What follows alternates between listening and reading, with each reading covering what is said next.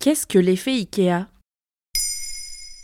Merci d'avoir posé la question. L'effet IKEA est une expression principalement utilisée dans le domaine de l'économie et de la finance. Le nom fait évidemment référence au célèbre magasin suédois de meubles et de décoration. L'effet IKEA découle d'une étude conduite par trois chercheurs américains en 2011, Michael Norton, Daniel Mochon et Dan Ariely. Les trois spécialistes en psychologie de la consommation ont rassemblé des volontaires à qui ils ont présenté deux meubles pour ranger des disques. Les participants avaient pour mission de leur attribuer un prix. L'un des deux meubles était prêt à être utilisé.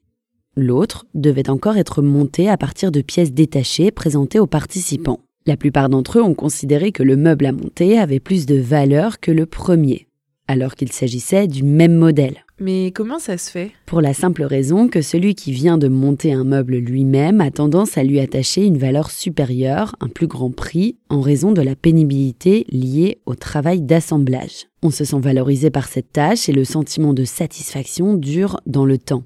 Cette réaction psychologique est appelée effet IKEA par les trois chercheurs.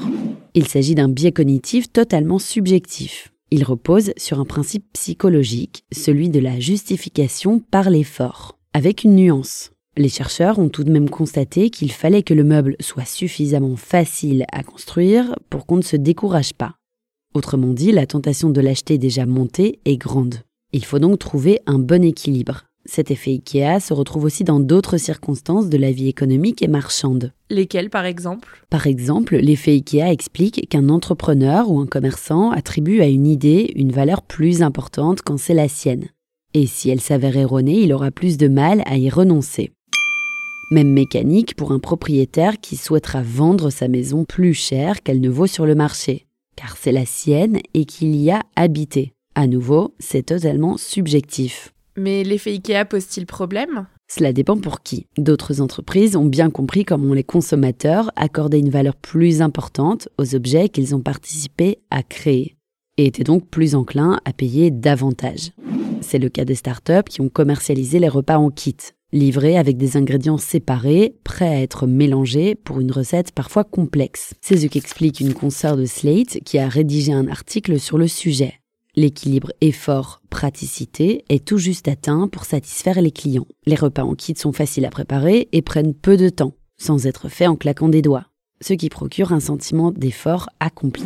Néanmoins, si l'on étudie le prix de chaque aliment, il est souvent moins coûteux de les acheter séparément que d'acheter le kit. Mais il est aussi moins pratique de commencer à se creuser la tête pour rassembler chacun des ingrédients dans les bonnes quantités afin de réaliser la recette. Voilà ce qu'est l'effet IKEA. Maintenant, vous savez, un épisode écrit et réalisé par Johanna Cincinnatis. Ce podcast est disponible sur toutes les plateformes audio. Et si cet épisode vous a plu, n'hésitez pas à laisser des commentaires ou des étoiles sur vos applis de podcast préférés.